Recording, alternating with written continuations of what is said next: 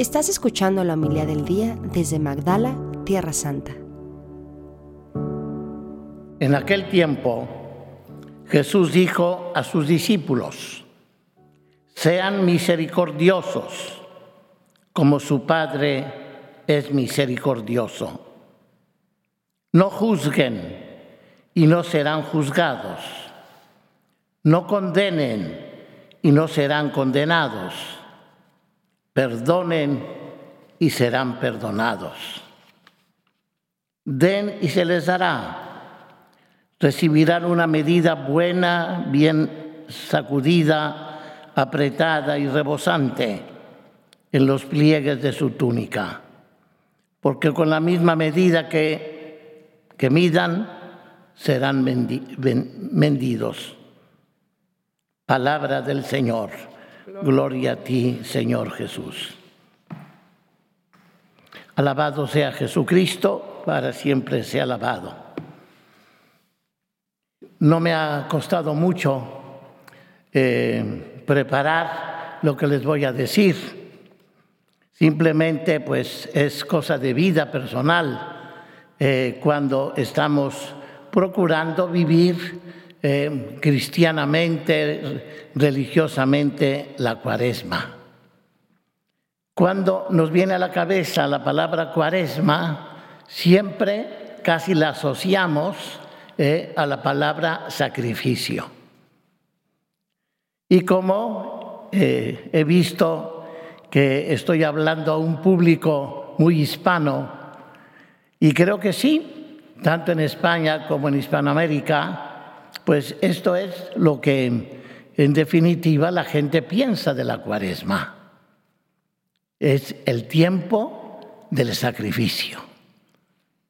Pero aquí el Evangelio de Lucas hoy nos da otros criterios que son bien importantes, que me gustaría, con un ejemplo que voy a dar, eh, aplicarlos a ustedes es muy personal, muy íntimo, espero que ustedes lo sepan eh, entender. Cuando estaba en el noviciado en Salamanca, eh, nuestro superior, claro, tiene que ayudarnos a que nos conozcamos perfectamente y nos llevó a un psicólogo fantástico, el mejor de España en aquella época. Y me acuerdo que a mí me tocó pues muy tarde la entrevista con él. Y lo primero que me dijo fue bien interesante. Me dijo, hermano, porque era un, hermano religioso, ¿no? yo estaba vestido con sotana, me dijo, ¿cuál es el primer recuerdo religioso que usted tiene en su vida? Y rápidamente se me vino a la cabeza eh, este ejemplo que les voy a contar, como digo, es muy íntimo, ¿no? Yo solía acompañar a mi abuelo eh, los viernes eh, a visitar una iglesia que se llama El Calvario en la ciudad de Zamora, Michoacán. El Calvario estaba lleno de gente. Y mi abuelo, un hombre casi de 1,90, y yo un pequeñín, yo creo que menos de 8 años, Allí llegamos a la iglesia y lo primero que hicimos fue arrodillarnos a la entrada.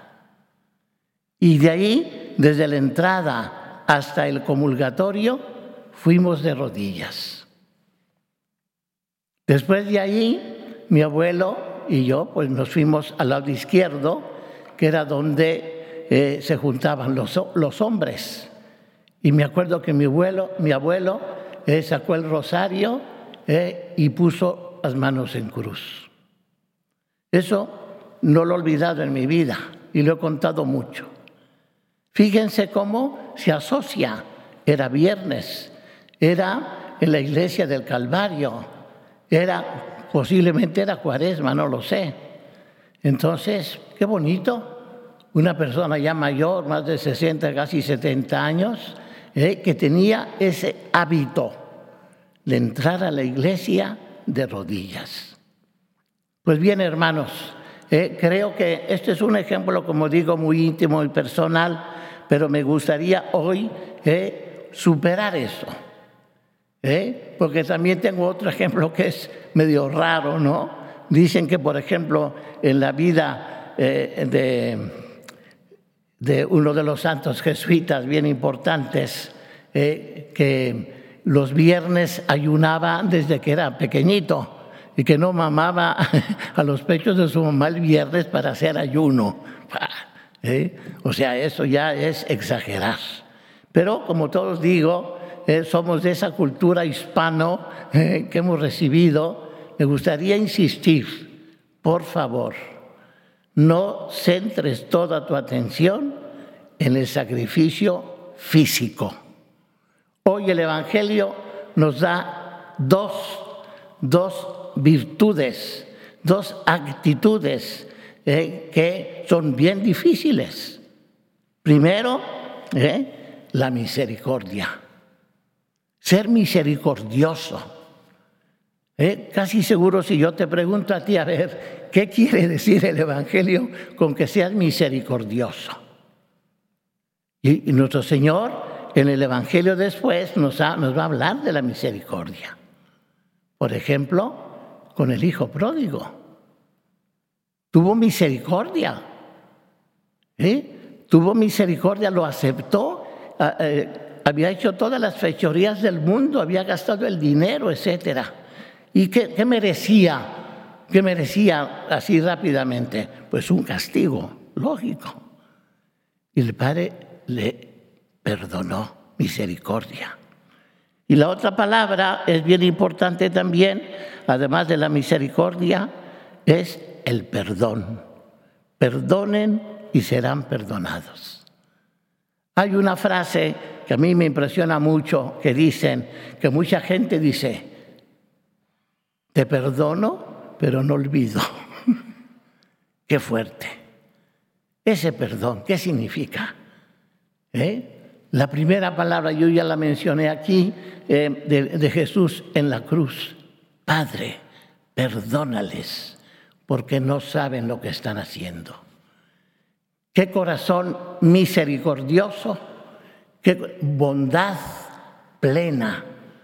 Entonces, queridos hermanos y hermanas eh, que me están escuchando, yo sé que mucha gente nos escucha, eh, ojalá que en esta cuaresma le pidamos a nuestro Señor esa gracia de cambiar de mentalidad, de hacernos más espirituales, lo que al Señor le interesa es un corazón arrepentido, misericordioso, bondadoso, que perdone.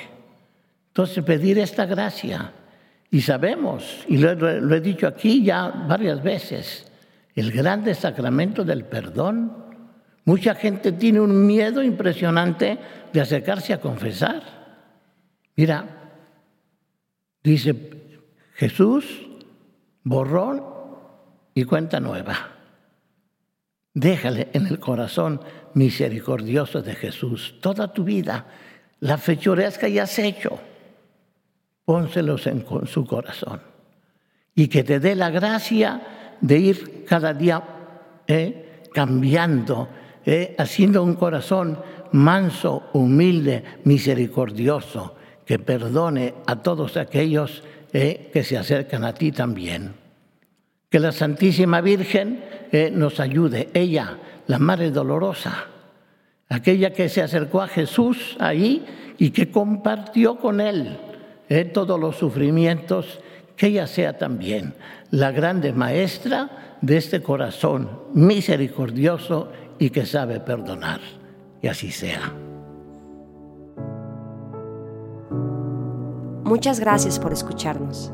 Si quieres conocer más acerca de Magdala, Síguenos en YouTube y Facebook.